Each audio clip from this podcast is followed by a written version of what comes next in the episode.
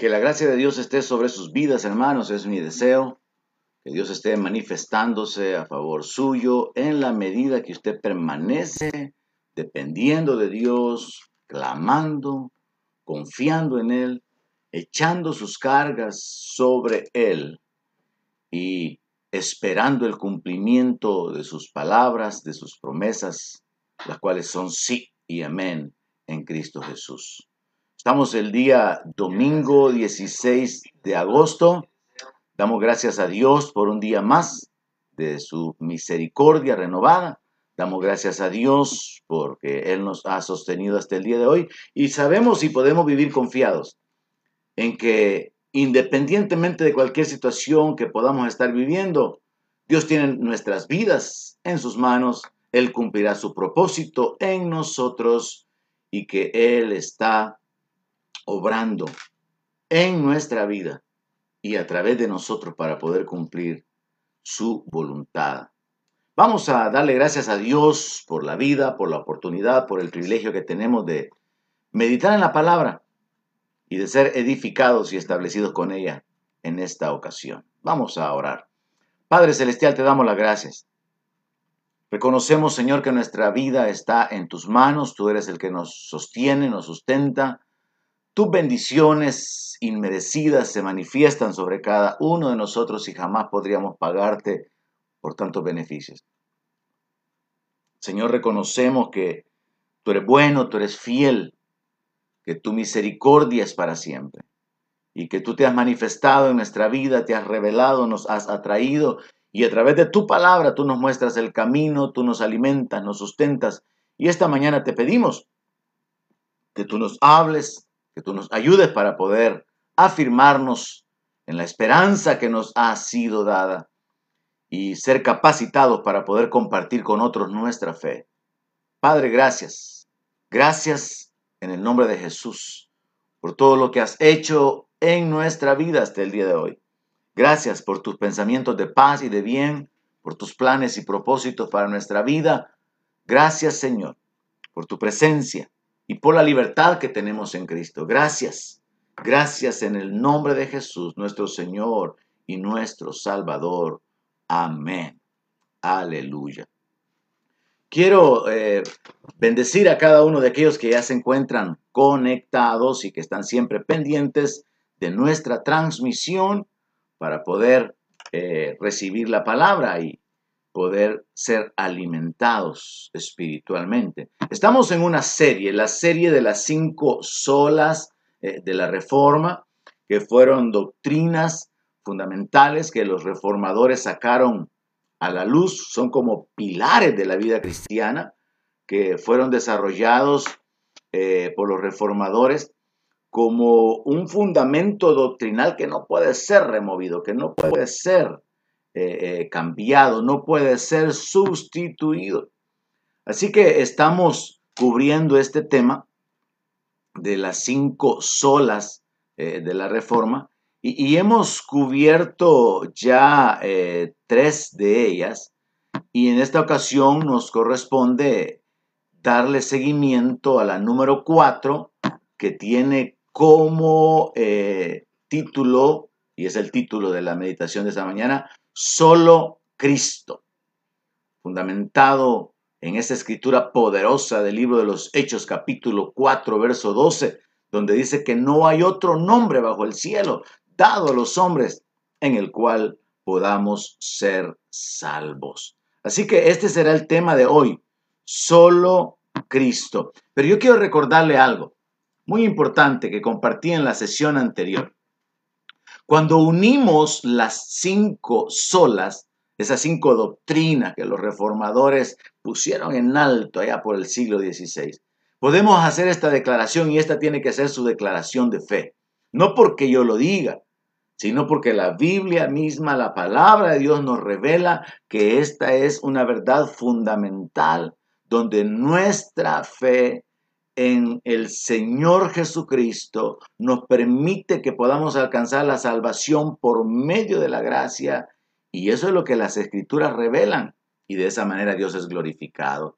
Si fuera posible que usted pudiera memorizar esta declaración, es algo poderoso que puede bendecir su vida espiritualmente. Y la declaración es, soy salvo solo por la gracia de Dios, justificado solamente por medio de la fe, en Cristo únicamente y nadie más, conforme solo a las escrituras y solamente para la gloria de Dios. Esta es una confesión, esta es una declaración que todo verdadero creyente debería de entender, debería de proclamar en su vida, porque esta es la posición espiritual que nos ha sido dada a través de nuestro Señor y Salvador Jesucristo. Bien, como comentaba, eh, hemos cubierto, he cubierto ya tres temas. Solo la escritura, solo la fe y solo la gracia. Y ahora vamos a detenernos en solo Cristo. Así que es importante para mí compartirle esta idea. Cuando los reformadores pusieron en alto estas doctrinas, lo hicieron a propósito, con una intención clara de que al levantar la doctrina bíblica se pudieran derribar argumentos, herejías, enseñanzas contrarias a la revelación de Dios por medio de la Biblia. De manera que cuando hablamos de solo la escritura, la intención era derribar la tradición, los dogmas y todo aquello que había sido añadido a la revelación de la palabra de Dios. Cuando nos detenemos en solo la fe, la intención era establecer en la mente, en el corazón de las personas, de los creyentes, que la fe es suficiente porque no podemos depender de las obras, de nuestras acciones, de nuestra buena conducta, de nuestro nivel de santidad o de obediencia. Entonces la fe fue colocada en alto sobre las obras. Y luego cuando ellos hablaban acerca de la gracia, un tema muy profundo del cual eh, yo me gozaba mucho al compartirlo en la sesión anterior, la intención era derribar ese pensamiento, esa idea de que los méritos humanos a través de las obras, a través de las dádivas, a través del servicio, a través de sus cualidades morales, a través de una vida llena de virtudes, era necesaria para poder entrar al cielo y colocar entonces la gracia sobre cualquier mérito humano y establecer que solo la gracia de Dios, independientemente del mérito humano, es suficiente para poder proveer o, hacer disponible la salvación para el creyente. Así que ahora vamos a detenernos en la cuarta sola, solo Cristo. Y esta doctrina fue desarrollada con una intención pero bien clara y era particularmente comprobar o demostrar la, la idea equivocada del sistema católico de que se necesitan sacerdotes como mediadores entre Dios y los hombres. Y entonces se coloca al Señor Jesucristo sobre los sacerdotes de manera que la gente pudiera comprender que ya no es necesario tener la mediación de ningún líder religioso. Nadie necesita un pastor para ser salvo. Nadie necesita un profeta, un apóstol que le esté trayendo las revelaciones y, la guianza para poder alcanzar la salvación. Necesitamos a Jesucristo. Nuestra fe tiene que estar puesta en el Señor Jesucristo. En otras palabras, el enfoque de la cuarta doctrina, de la cuarta sola, de solo Jesús, tenía como propósito demostrar que no hay salvación a través de nadie más en cuenta de la intervención o la intercesión de ninguna persona, ya fueran los apóstoles, ya fueran obispos o sacerdotes, ya fuera el mismo Papa, María o los santos que ya han, que ya han fallecido y han sido subidos a los altares. algo que es una doctrina completamente contraria a las enseñanzas de la palabra de Dios. Así que muy importante ir entendiendo que si nosotros creemos solamente en la escritura, no vamos a aceptar revelaciones de los modernos apóstoles y profetas y tampoco vamos a agregar eh, o aceptar los dogmas y las tradiciones que el sistema católico ha impuesto por siglos. Si nosotros establecemos en base a la palabra de Dios que es por medio de la fe en Cristo que somos justificados, independientemente de las obras, pero que una vez somos justificados, debemos de andar en una vida nueva y parte de esa vida nueva es hacer buenas obras, las cuales Dios preparó de antemano, ahí ponemos en orden la revelación bíblica. Soy justificado solo por la fe, pero mi fe va a dar frutos y esos frutos son las obras, es la conducta. Como número tres, si entendemos que es por gracia, es un regalo de Dios, es algo inmerecido, no depende de lo que yo pueda hacer o de quien yo llegue a ser, no depende de mis méritos, entonces vamos a valorar la gracia de Dios y vamos a estar agradecidos con Dios sabiendo que sin merecerlo, Él nos salvó, sin merecerlo. Y, y a pesar de lo que éramos, él mostró su amor, Él mostró su bondad en nuestra vida.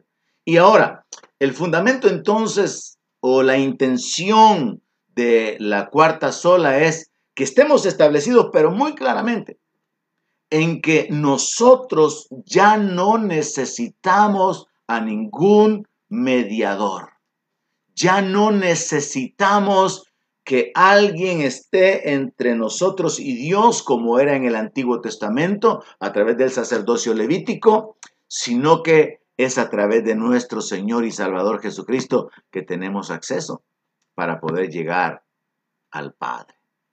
Así que establecemos esta verdad y vamos a desarrollarla y a fundamentarla con la palabra de nuestro Dios.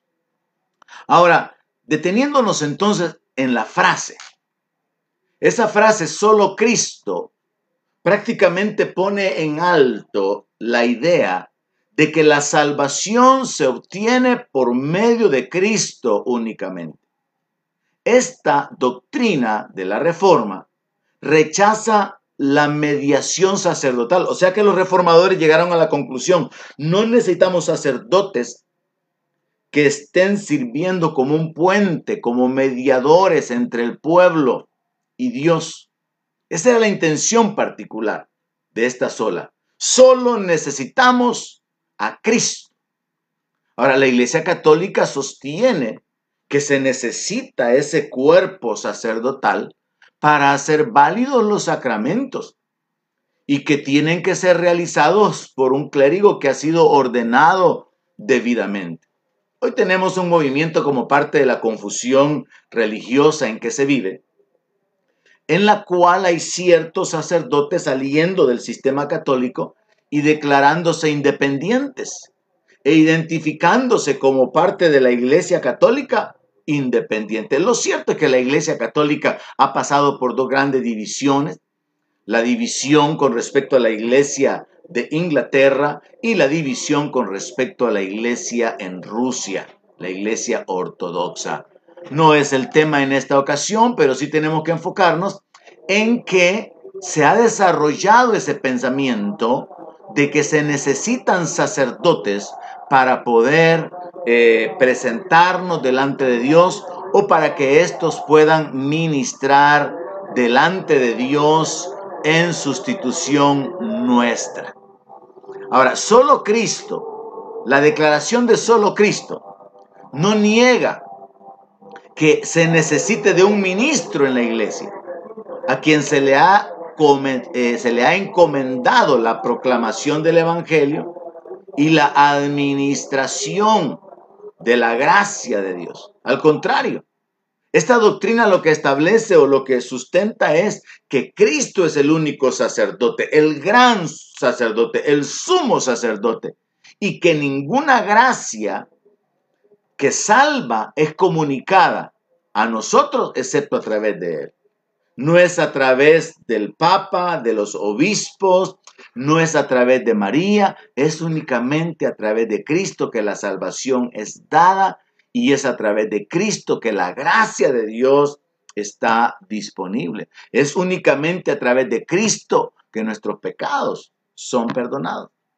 Así que establecemos esta verdad. La frase es solo Cristo porque la salvación depende de Jesús únicamente. No depende de que yo sea parte de una iglesia, no depende de que yo tenga mi confianza en cierto líder, cierta denominación, no, mi fe puesta en el Señor Jesucristo.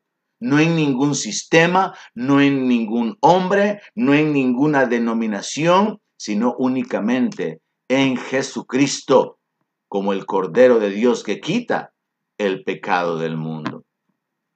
Así que bíblicamente podemos establecer esta verdad una verdad de, la cual los profetas y los apóstoles dieron testimonio.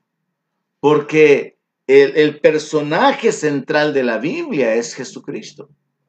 Es nuestro Señor, es, nuestro Salvador Jesucristo. Y entonces, según la palabra de Dios, nosotros podemos eh, sustentar este, este pensamiento o esta doctrina de que no necesitamos a nadie más. Ni siquiera nosotros como pastores somos indispensables. Al contrario, podríamos ser hasta obstáculo, y muchos lo son, para que las personas lleguen al conocimiento de la verdad al enseñar doctrinas equivocadas. Nosotros como pastores no somos mediadores entre Dios y los hombres, somos mensajeros, simplemente somos siervos de Dios predicando el Evangelio, anunciando a Cristo, llevando la palabra de salvación, pero la gente no nos necesita a nosotros para ser salvos. La gente no necesita ser parte de una iglesia para ser salvo. Es Dios quien por su espíritu nos hace parte del cuerpo de Cristo. Somos injertados en el cuerpo de Cristo por medio del bautismo en el cuerpo de Cristo cuando alguien cree, cuando alguien se arrepiente, cuando alguien le entrega su vida al Señor y cuando alguien pasa por esa experiencia de nacer de nuevo. Así que es importante establecer, nosotros como cristianos evangélicos proclamamos, no necesitamos sacerdotes que ministren a favor nuestro, pero también proclamamos y establecemos esta verdad independientemente de cualquier grupo pseudo cristiano, cualquier movimiento religioso que ponga a un hombre en, en un pedestal, como sucede con las sectas, como la luz del mundo, como sucede con esos movimientos heréticos como la Iglesia del Dios Todopoderoso en China, poniendo a una mujer, como sucede con Creciendo en Gracia en su versión 2.0 con la eh, esposa del ex líder de este movimiento, proclamando ser Cristo encarnado. No, no se necesita a nadie. Cristo es el único mediador entre Dios y los hombres. Y eso es lo que establece esta doctrina. Y según la palabra de Dios, Jesús es el gran sumo sacerdote. Hebreos capítulo 4, verso 14. Y la Biblia dice que nosotros tenemos un gran sumo sacerdote que traspasó los cielos, Jesús, el Hijo de Dios. Y nosotros ahora tenemos que retener nuestra profesión. ¿Cuál es nuestra profesión? Nosotros también somos ministros de Dios. La Biblia dice en Apocalipsis capítulo 1, verso 6 que Jesús nos hizo reyes y sacerdotes. Dice que nos hizo reyes y sacerdotes para Dios su Padre. Y por eso a Él le pertenece la gloria. A Él le pertenece el imperio por los siglos de los siglos. Amén. Y en Apocalipsis capítulo 5, verso 10, también se dice que el Cordero es digno él fue inmolado, Él es digno, por lo tanto, de recibir la gloria, de recibir la adoración, porque Él nos ha hecho para nuestro Dios reyes y sacerdotes y reinaremos sobre la tierra. De manera que contrario a lo que el sistema católico le ha enseñado a la gente, no se necesita un cuerpo sacerdotal no se necesitan clérigos, curas que hagan el ministerio de interceder por los hombres, de efectuar los sacramentos y de ministrar a Dios a favor del pueblo como se hacía en el Antiguo Testamento. Dios ordenó el sacerdocio en el Antiguo Testamento. Dios escogió a la tribu de Leví para que fueran sus sacerdotes. Definitivamente. En el Antiguo Testamento había una tribu escogida para poder ministrar, para poder atender, para poder desarrollar las acciones dentro del tabernáculo, posteriormente en el templo, todo aquello que era parte del ministerio les fue encomendado a ellos. De manera que el sumo sacerdote entraba una vez al año al lugar santísimo. Pero ahora en el nuevo pacto las cosas han cambiado. Ya no necesitamos sacerdotes. Y este es el punto principal de esta doctrina. Solo Cristo. Él es nuestro sumo sacerdote. Él es el apóstol de nuestra fe. Ahora, si Él es el sumo sacerdote y Él nos ha establecido a nosotros como reyes y como sacerdotes, según la palabra de Dios, nosotros no necesitamos sacerdotes porque nosotros somos sacerdotes. Nosotros somos ministros de Dios. Dios nos ha permitido, nos ha concedido el acceso hacia su presencia. Y por eso el apóstol Pedro declara con toda certeza, como parte de la doctrina del Nuevo Testamento, ustedes son real sacerdocio, nación santa, pueblo adquirido por Dios. Esto es lo que la gente no sabe porque la religión los ha cegado.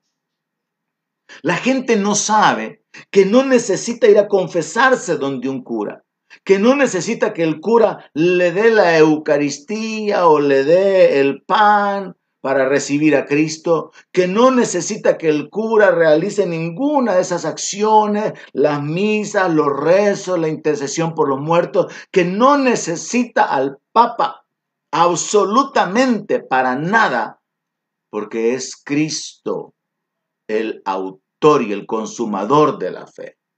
Es Cristo Jesús el Señor que ha resucitado y Él está preparado para juzgar a los vivos y a los muertos y se proclama que Él es el Salvador del mundo antes de que llegue el día en que sea conocido como el juez de todos.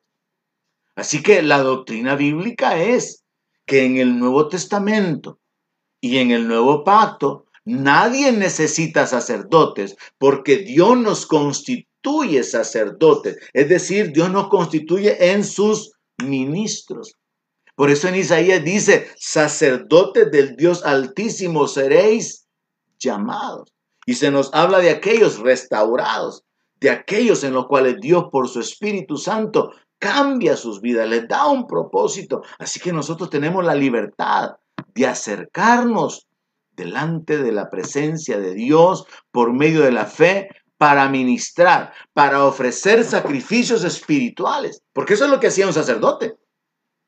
Nosotros como sacerdotes tenemos que presentar delante de Dios nuestras ofrendas de acción de gracias, de alabanza, de adoración. Nosotros como sacerdotes tenemos que interceder por el pueblo, por los inconversos, como lo hacían los levitas en el Antiguo Testamento a favor del pueblo mientras esta gente, los inconversos del Nuevo Testamento, llegan a ser parte también del sacerdocio, del nuevo sacerdocio en Cristo y tienen acceso a la presencia de Dios. Porque esto es lo que tenemos que entender. Nosotros como pueblo de Dios no necesitamos sacerdotes porque hemos sido hechos sacerdotes. Somos ministros de Dios. El mundo necesita que se le predique a Cristo. El mundo necesita que intercedamos, nuestros familiares inconversos necesitan que nosotros podamos interceder, que podamos enseñarles, que podamos guiarlos, que podamos hacerlos volver del mal camino. Pero una vez ellos le entregan su vida a Cristo, nacen de nuevo, ellos también son parte del real sacerdocio y ya no necesitan a nadie. Entonces hay que establecernos en esta verdad. No es necesario que haya un ministerio sacerdotal en el Nuevo Testamento, excepto en esa etapa en la cual nosotros como hijos de Dios, nosotros como eh, eh, siervos de Dios establecidos para ministrar delante de su presencia, podemos clamar, interceder, como dice la Escritura, como dice el apóstol Pablo, intercediendo por los hombres, por los que están en eminencia, por los que están en autoridad, orando por nuestros familiares que no conocen a Cristo. Pero fuera de eso, no hay una necesidad de un servicio sacerdotal. Así que avanzamos en cuanto a el, fundamento doctrinal de Cristo como el único que puede salvar. Y podemos ocupar la escritura de 1 de Corintios capítulo 3, verso 11, donde se establece que el fundamento de la vida espiritual, el fundamento de la iglesia, el fundamento del plan de Dios para la salvación es Cristo, Jesús. Primera de Corintios capítulo 3, verso 11 dice, porque nadie puede poner otro fundamento que el que está puesto, el cual es Jesucristo. La Iglesia Católica ha puesto a Pedro y el papado como el fundamento, pero nadie puede poner otro. La verdadera iglesia tiene a Cristo como fundamento. Él es la piedra desechada por los edificadores, que son los judíos. Así que Jesucristo es el único fundamento. Por eso los reformadores pusieron tanto énfasis en esta doctrina. Solo Cristo. Nadie más. Porque ese es el fundamento establecido por Dios. Pablo en la primera carta a los Corintios capítulo 1 verso 23 define lo que era el centro de su predicación. Y él dice, pero nosotros predicamos a Cristo crucificado. Para los judíos ciertamente tropezadero y para los gentiles locura. ¿Qué es lo que predicaban los apóstoles? A Cristo y a Cristo crucificado. Los apóstoles no predicaban la iglesia. Los apóstoles no predicaban sobre la supremacía de, de, Pedro sobre los demás apóstoles. Ellos no predicaban que había que cumplir con ritos y sacramentos como ahora se conocen, los apóstoles predicaban a Cristo. Los apóstoles predicaban que Jesús había muerto y que había resucitado. Esa era la predicación. Y ese debe de ser el mensaje hoy. Predicar a Cristo. Muchos pastores y apóstoles y profetas modernos predican prosperidad, predican éxito, predican motivacionalmente no predican a Cristo. Pero el mensaje tiene que ser Cristo porque Él es el fundamento de la salvación. Él es la roca inconmovible de los siglos. Él es el Señor. Así que tenemos que predicar a Cristo, no predicar iglesias, no predicar doctrinas y mucho menos doctrinas heréticas. Cuando digo no predicar doctrinas, no quiero decir de que no haya necesidad de enseñar, claro que sí, sino más bien pretender poner en alto esas revelaciones o esas tradiciones que contradicen a la escritura. El mensaje central de la Biblia es la obra del Señor Jesucristo. Los apóstoles anunciaron su venida, anunciaron su manifestación, anunciaron de una manera inspirada por el Espíritu Santo detalles relacionados con su ministerio y con su muerte, pero luego los apóstoles escribieron acerca de su vida, su ministerio, su obra y sobre todo se constituyeron en testigos de la resurrección. El mensaje central, el personaje central de la Biblia es nuestro Señor Jesucristo. Y es que nuestro Señor es único según la palabra de Dios y por eso al diablo le interesa meter otras revelaciones, otros libros sagrados y otras doctrinas para tratar de remover a Cristo como el centro de la Biblia. Según la palabra de Dios, Jesús es el único camino. Él lo proclamó, Juan 14, 6, yo soy el camino. Él dijo que Él era la verdad, Él era la vida y que nadie venía nadie viene como quien habla desde una posición de llegada. Nadie viene al Padre sino por mí. Así que Jesús es el único camino. Y, y, uno de los textos fundamentales de esta doctrina, que es el que se utiliza generalmente cada vez que se presenta la sola de solo Cristo, es Hechos 4.12. Un texto que cuando uno lo conoce cuando uno lo entiende y realmente llega a darle un fundamento de fe firme que no puede ser removido. Y es, Jesús es el único Salvador. Hechos 4:12. En ningún otro hay salvación. Mire, la escritura es clara. María no es corredentora, no hay salvación en ningún otro.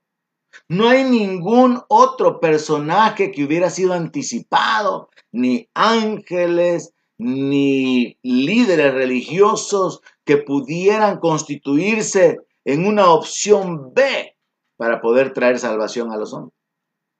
No, se establece tajantemente, determinantemente, que en ningún otro hay salvación, porque Dios no ha dado otro nombre debajo del cielo a los hombres en el cual podamos ser salvos. Súper claro, queda establecido a través de esta escritura el hecho de que la salvación se obtiene únicamente solo por Cristo. Así que este texto, Hechos 4.12, se convirtió como el texto base de esta doctrina.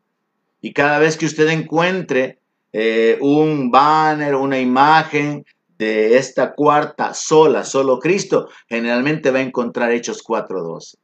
Y es que nosotros estamos fundamentados, claros y entendidos. Nadie más podía salvarnos.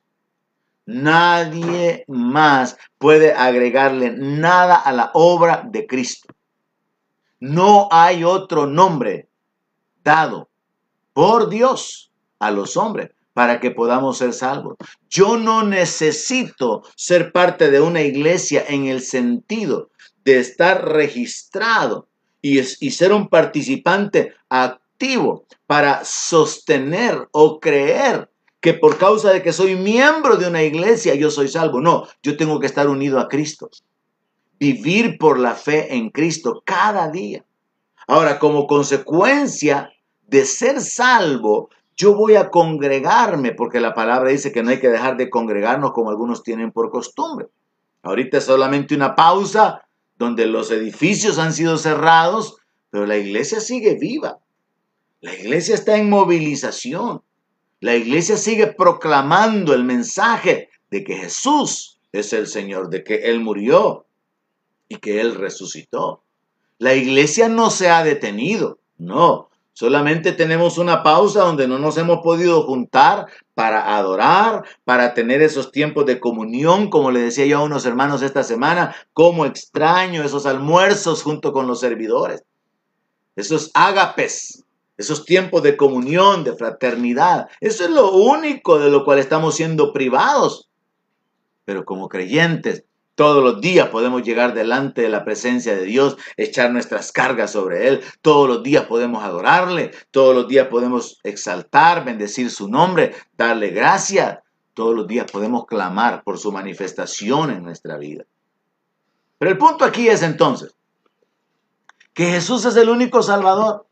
No necesitamos a nadie más. No necesitamos nada más. Solo necesitamos a Cristo. Nuestra fe debe de estar puesta completamente en Jesús y en nadie más. Entonces, cuando hablamos de solo Cristo, tenemos que entender que Jesús es único. Él es el único camino, Él es el único nombre que ha sido dado a los hombres en el cual podemos ser salvos. Él es el único Salvador. Y agreguémosle a esto que claramente, y ese es un verso tajante también, que contradice la tradición católica de María y los santos intercediendo por nosotros, y esa famosa declaración de que eh, eh, María ruega por nosotros los pecadores. No hay tal base no hay fundamento escritural, sino que es de la tradición y de los dogmas, de que los santos pueden interceder por nosotros, de que María lo hace en el cielo. Y cuando los sacerdotes defienden esa doctrina, lo hacen utilizando escrituras que no tienen absolutamente nada que ver, torciendo la Biblia de una manera pero admirable. Recuerdo haber visto un video donde hay un supuestamente pastor que volvió a la iglesia católica habiendo entendido que se había apartado de la verdadera iglesia. Y él ocupando un texto donde la mamá de Salomón lo visita y cómo Salomón se pone de pie para honrar a su madre, ocupando ese texto que no tiene absolutamente nada que ver, asegura que María llega delante de Jesús continuamente para pedirle por los seres humanos que le han pedido a ella que ruegue por ellos. Y que Jesús se pone de pie. Cada vez que María llega, Jesús se pone de pie, la honra y le pregunta, ¿qué es lo que pides, mujer? Textos que son torcidos completamente se utilizan para poder engañar a la gente. Cumpliendo la escritura, la declaración de nuestro Señor Jesús que dijo, son ciegos guiando ciegos. Pero nosotros nosotros debemos de vivir agradecidos cada día, independiente de nuestra condición económica, de nuestra condición física. ¿Por qué? Porque nuestra condición espiritual ya fue cambiada. Pasamos de muerte a vida en el momento que creímos en Jesucristo. Nuestra vida está en las manos de Dios ahora y ni lo alto, ni lo profundo, ni ángeles, ni principados, ni ninguna cosa creada nos puede separar del amor de Dios revelado a través de Cristo. Poner nuestra fe en Cristo le da sentido, le da seguridad a nuestra vida. Y es que la palabra de Dios dice, 1 Timoteo 2.5, hay un solo Dios y un solo mediador. Por eso los reformadores lucharon tanto y hasta dieron su vida, porque dijeron, basta ya de tanta mentira, de tanta herejía, de tanto engaño. Basta ya de este sistema herético que se está aprovechando de las multitudes para poder sacarles el dinero, que se está eh, imponiendo sobre ellos a través de toda una organización falsa, poniendo otros mediadores, poniendo a los santos como intercesores, como sucedió en nuestro país cuando fue canonizado Romero. Y la gente estaba feliz y artículos en los periódicos diciendo, ahora tenemos nuestro propio santo. Nosotros como cristianos evangélicos sabemos y lo sabíamos desde hacía mucho tiempo que Jesús es el único mediador entre Dios y los hombres. Y no podemos estar más cerca de Dios que a través de Jesús. Y no podemos acercarnos a Dios sino en el nombre de Jesús. Porque Él es el único mediador. Pero al no entender esto, la gente en El Salvador, la gente religiosa, estaban muy orgullosos, muy contentos de que ahora sus peticiones iban a ser escuchadas. Ahora sus oraciones iban a ser escuchadas porque teníamos un santo propio. Que es terrible cómo la, religión ciega, cómo la religión engaña a las personas. Y por eso tenemos que predicar a Cristo. Y tenemos que predicar que hay un solo mediador. María no es mediadora. Los santos no son mediadores. Ya no hay ningún eh, personaje más que podamos agregar. Ni ángeles, ni ningún líder que aparezca obrando milagros. Porque ya está establecido. Jesús es el único mediador. Jesús es el único abogado. Este es un título que se le ha dado también a María que María es intercesora, que María es abogada. No, lo que la Biblia dice acá en 1 de Juan capítulo 2, 1 es que si alguno hubiera pecado, abogado tenemos para con el Padre, a Jesucristo. Es terrible, es tremendo. Y la única forma en que la gente puede ser engañada es porque viven en la ignorancia. Pero cuando la palabra es presentada, cuando usted predica a Cristo como el camino, cuando usted predica a Cristo como el Cordero que quita el pecado del mundo, cuando usted predica a Cristo como el único mediador, como el único abogado, ahora lo único que resta es que la gente ponga su fe en Él y que sepa que esta es la revelación de Dios. Por eso es que a la Iglesia Católica le interesa defender tanto la tradición, porque es a través de la tradición, es a través de los dogmas que han levantado toda una estructura de enseñanzas de mentira para poder engañar a la gente. Y por eso es que la primera sola, solo la escritura, es fundamental como la fuente de la revelación, como la autoridad como, la como la, el, el, libro que nos revela la voluntad de Dios y el plan de Dios. Y no podemos estarle agregando nada. Porque al hacerlo podemos remover a Cristo. Al hacerlo podemos insertar otros personajes. Al hacerlo, podemos cambiar la revelación del plan de Dios para salvación. Así que establezcámonos en estas verdades. Solo Jesús. Jesús es el único mediador. Jesús es el único abogado. Él es el, que vive para interceder por nosotros. Él es el que está sentado a la diestra del Padre. Él es el Cordero que quita el pecado del mundo. Y es por esto que nosotros como cristianos evangélicos ponemos nuestra fe y debemos de vivir con nuestra fe únicamente en Cristo. Como dije, hay movimientos eh, religiosos, hay sectas. Aquí en México, no sé si lo mencioné recientemente, hay un personaje llamado Jonathan Mesa que dice que él es el Salvador, que él es el ungido de este tiempo. Y así como él hay muchos locos y es parte del cumplimiento de la palabra. Falsos cristos, falsos profetas. Se iban a levantar personas abrogándose una posición espiritual. Y estas personas se colocan arriba de todos aquellos que les siguen, porque las personas ponen su fe en ellos. Nosotros como cristianos evangélicos entendemos, nuestra fe está puesta únicamente en Jesús. Nuestra fe está puesta en su sacrificio, su muerte, su resurrección, su venida, su reino, su sangre derramada, su sacrificio perfecto con el cual ha limpiado, ha comprado nuestra salvación.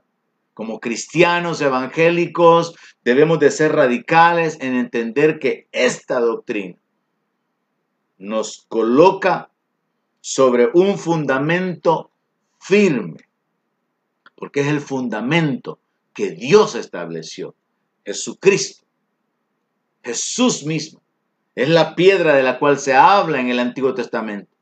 En Sión yo he fundado una roca, dice el Señor.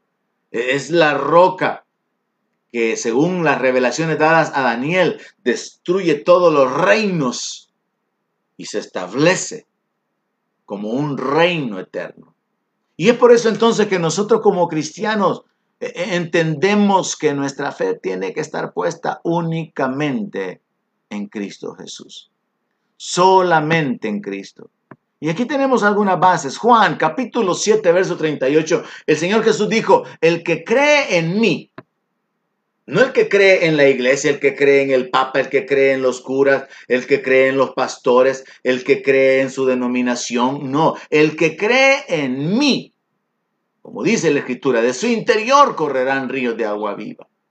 Y él estaba hablando acerca del espíritu que habían de recibir los que creyeran en él. Jesús fue claro en hablar acerca de creer en él. En Juan capítulo 5, verso 39 hay una escritura tremenda y es que los fariseos, los religiosos del tiempo de nuestro Señor Jesucristo, conocían todos los escritos de la ley, los escritos de los profetas. Ellos conocían todo esto. Y entonces ellos debían haber estado preparados para que cuando el Mesías se manifestara lo pudieran identificar, lo pudieran reconocer, pero no fue así. Así que el Señor tiene que decirles, Juan 5:39, escudriñen las escrituras, porque ustedes piensan, a ustedes les parece que en ellas está la vida eterna. Y, ellas son las que dan testimonio de mí y no quieren venir a mí para que tengan vida eterna. E, escuche, preste atención a lo que Jesús le está diciendo a los fariseos. Les está diciendo, ustedes ignoran las escrituras, deberían de leerlas. Y ese es un consejo que hay que darle a toda la gente, lea la Biblia, lea los evangelios. Cuando la gente le diga a ustedes que mire, yo no sé cómo leer la Biblia, dígale, lea los evangelios, lea el evangelio de Juan. Que la gente vaya eh, eh, conociendo qué es lo que Jesús hizo, qué es lo que Jesús habló, es importante. Porque mucha gente dice, es que mire, yo he comenzado a leerla, pero la Biblia no se lee como se lee un libro, de una manera ordenada, que hay que ir por Génesis, que hay que ir luego por Éxodo, Levítico, Número, de Deuteronomio. No, a la gente se le puede enseñar que una forma de leer la Biblia es los evangelios, comenzando por el evangelio de Juan. Luego se puede pasar a, leer las cartas del apóstol Pablo o, las cartas de Juan. Y cuando se entiende el Nuevo Testamento, cuando se entiende la muerte del Señor Jesucristo y la doctrina de nuestro Señor Jesucristo, entonces van a poder avanzar para entender el antiguo pacto. Cómo es que en el Nuevo Testamento se cumplen todas las figuras, todo aquello que era sombra en el Antiguo Testamento. Entonces, volviendo a Juan 5:39, Jesús les dice, escudriñen las escrituras. Ellas dan testimonio de mí. Las escrituras anunciaban la venida del Mesías, anunciaban la muerte, la traición, anunciaban el propósito. Y el Señor Jesucristo les dice, a pesar de que ustedes tienen las escrituras, las ignoran. Y ellas hablan de mí. Y ustedes no quieren venir a mí para tener vida, porque ignoran lo que está escrito. En Lucas capítulo 24, verso 44, el Señor Jesucristo les dijo esto. Estas son las palabras que yo les hablé estando aún con ustedes, que era necesario que se cumpliera todo lo que está escrito de mí en la ley de Moisés, en los profetas y en los salmos. Jesús les está diciendo que toda la escritura del Antiguo Testamento, la ley, los profetas, los salmos, hablaban de Él. Entonces, solo la escritura como fuente de la revelación divina, solo Cristo como el mediador y como salvador, como el camino, como el abogado. Solo Cristo, conectados aquí en la palabra de Dios. No más revelación, no más información, ningún otro evangelio traído por ángeles, ninguna otra religión pretendiendo venir a corregir lo que está mal, solo la escritura solo Cristo, solo la fe en Cristo, solo la gracia de Dios. Qué tremendos son estos fundamentos para nuestra vida espiritual. Jesús confirmando la autoridad de la escritura, la autoridad confirmando la identidad de nuestro Señor Jesucristo. Es así como el creyente puede encontrar esa firmeza, esa seguridad en su vida. Entendiendo que realmente esos son pilares, esos son fundamentos que no pueden ser removidos, que le dan seguridad a nuestra vida. Como dice la palabra, ninguno de los que en ti confían jamás será avergonzado. Así que nuestra fe tiene que estar puesta solo en Cristo. Y eso es lo que nosotros como pastores debemos de predicar y proclamar. No tenemos que predicar otra cosa sino a Cristo y lo que Él enseñó. Nosotros podemos y debemos poner nuestra fe solamente en Jesús. Fue el Señor Jesucristo en, Juan 14, 1 quien le dijo a los judíos, no se turbe el corazón de ustedes. Si ustedes creen en Dios, crean en mí. ¿Por qué el Señor Jesucristo pidió que creyéramos en Él? Porque dentro de la revelación divina, dada a través de las escrituras, el Mesías, el ungido, habría de manifestarse para poder salvarnos. Y la forma de la salvación es solo por la fe en Él. Así que aquí encontramos otro fundamento, solo fe. Crean en mí. Jesús dijo, el que cree en mí ha pasado de muerte a vida. Entonces la escritura nos confirma la identidad de Jesús. Jesús nos guía, nos llama a través de sus enseñanzas a poner nuestra fe en Él. Y ahí se revela la gracia de Dios.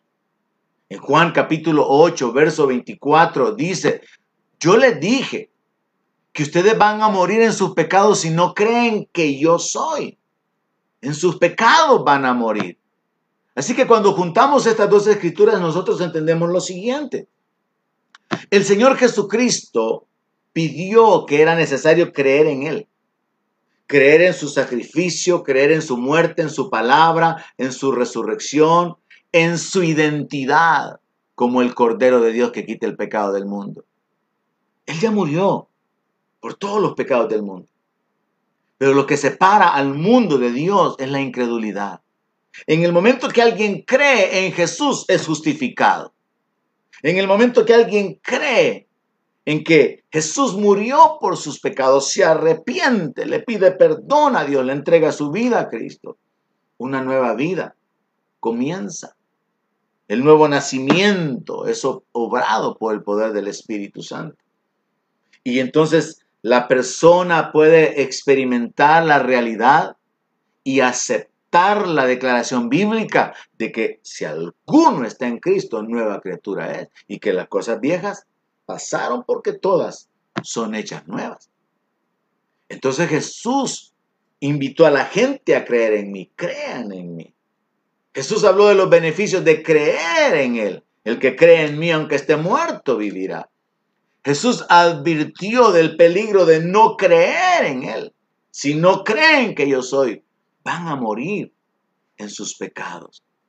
De manera que vemos cómo a través de la escritura se nos guía hacia Cristo únicamente. Nosotros como cristianos evangélicos somos llamados hermanos separados. Pero doctrinalmente nosotros hemos sido excomulgados, hemos sido sacados del sistema católico. Y yo en lo particular me alegro de eso, porque no soy parte de ese sistema. Porque en la escritura el Señor dice, salid de Babilonia, pueblo mío. Para mí no es causa de temor, de angustia, el no estar conectado ni dependiendo ni creyendo en el Papa ni en su doctrina.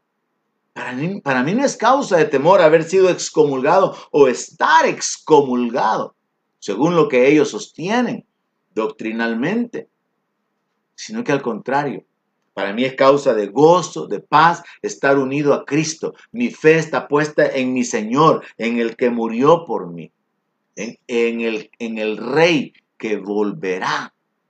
Mi confianza está puesta en que Él cargó con mi dolencia, mis enfermedades, mi pecado.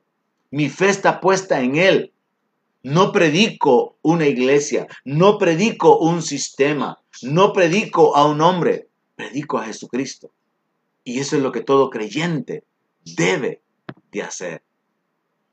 Los israelitas escucharon al Señor Jesucristo hablar acerca de creer en Él, las advertencias de no creer en Él, los beneficios de poner su fe en Él. Y al final tuvieron que tomar una decisión, si creían o no. El apóstol Pablo predicaba a Cristo, predicaba salvación en el nombre de Cristo, sanidad en el nombre de Jesús, perdón de pecados en el nombre de Jesús. Porque ese era el mensaje central del Evangelio y el personaje central, Cristo, solo Cristo. De modo que aún como a manera de conclusión podemos descubrir que el apóstol Pablo se coloca en esa posición en la cual viniendo de un trasfondo religioso judío, de vivir bajo la ley, de vivir practicando los ritos y las ordenanzas y las ceremonias establecidas por Dios para el Antiguo Testamento, viviendo en ese tiempo de transición entre el antiguo pacto y el nuevo, Él viene y hace una proclamación con la intención de que la gente pueda entender que nuestra fe tiene que estar fundamentada solamente en Cristo. A través de esta escritura, yo veo lo que el apóstol Pablo trató de hacer. Gálatas capítulo 12, 2, verso 15. Oiga la declaración. Nosotros, judíos de nacimiento y no pecadores de entre los gentiles. Pablo hace una separación. Nosotros siendo pueblo de Dios, nosotros siendo descendientes del amigo de Dios, nosotros siendo esa nación escogida por Dios y no pecadores como los gentiles. Hace una separación de lo cual él en parte tiene razón, porque había promesa para la descendencia de Abraham. Pero él se coloca en esa posición espiritual, o más bien dicho, religiosa, de que eran mejores que los demás. Y entonces dice, judíos de nacimiento, no pecadores de entre los gentiles. Sabiendo que el hombre no es justificado por las obras de la ley, sino por la fe de Cristo, nosotros también hemos creído en Jesucristo.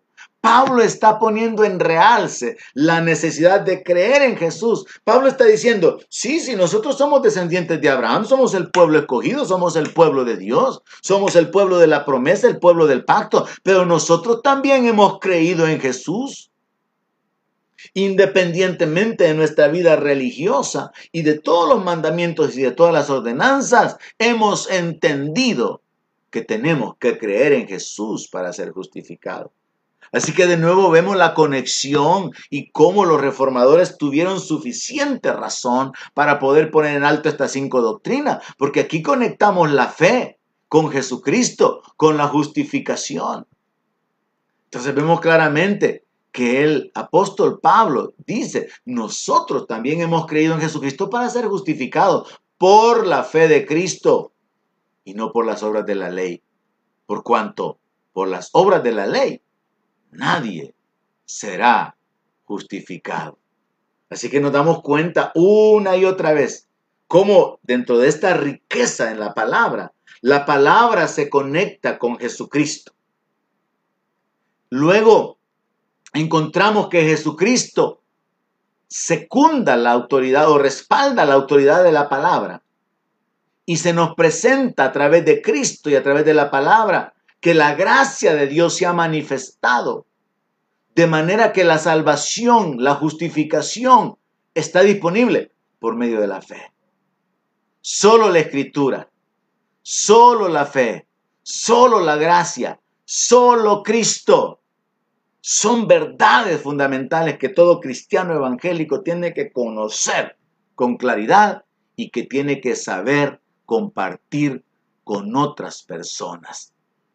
La palabra de Dios nos habla acerca de ser justificados por fe, nos habla acerca de alcanzar la salvación únicamente por la gracia de Dios, por medio del sacrificio y la fe en el sacrificio de nuestro Señor Jesucristo. Y todo esto redunda en que Dios reciba toda la gloria. Y ese será el mensaje de la próxima transmisión. Solo para la gloria de Dios. Le animo una vez más a que usted personalmente profundice y que se dé cuenta cómo la escritura respalda la escritura y cómo Dios por su Espíritu Santo conecta una idea con otra sin que tengamos que andar forzando la escritura, sin que tengamos que andar haciendo interpretaciones privadas, sino que Dios por su Espíritu nos guía hacia toda la verdad. Él trae la revelación que nosotros necesitamos para poder vivir en una vida de bendición, de victoria, con autoridad, en libertad, y para poder echar mano de la vida eterna. Como Pablo le dice a Timoteo, que desde la niñez ha sabido las escrituras, las cuales lo pueden hacer sabio para la salvación. El reto de siempre, profundice, lea, escudriñe la palabra, sepa que Dios quiere revelarse a su vida y lo hace en la vida de aquellos que están hambrientos y que le buscan con todo su corazón. Que Dios continúe bendiciendo sus vidas, que Dios continúe obrando, que Dios termine la obra que ha comenzado en usted. Ese es mi deseo en el nombre de Jesús. Amén.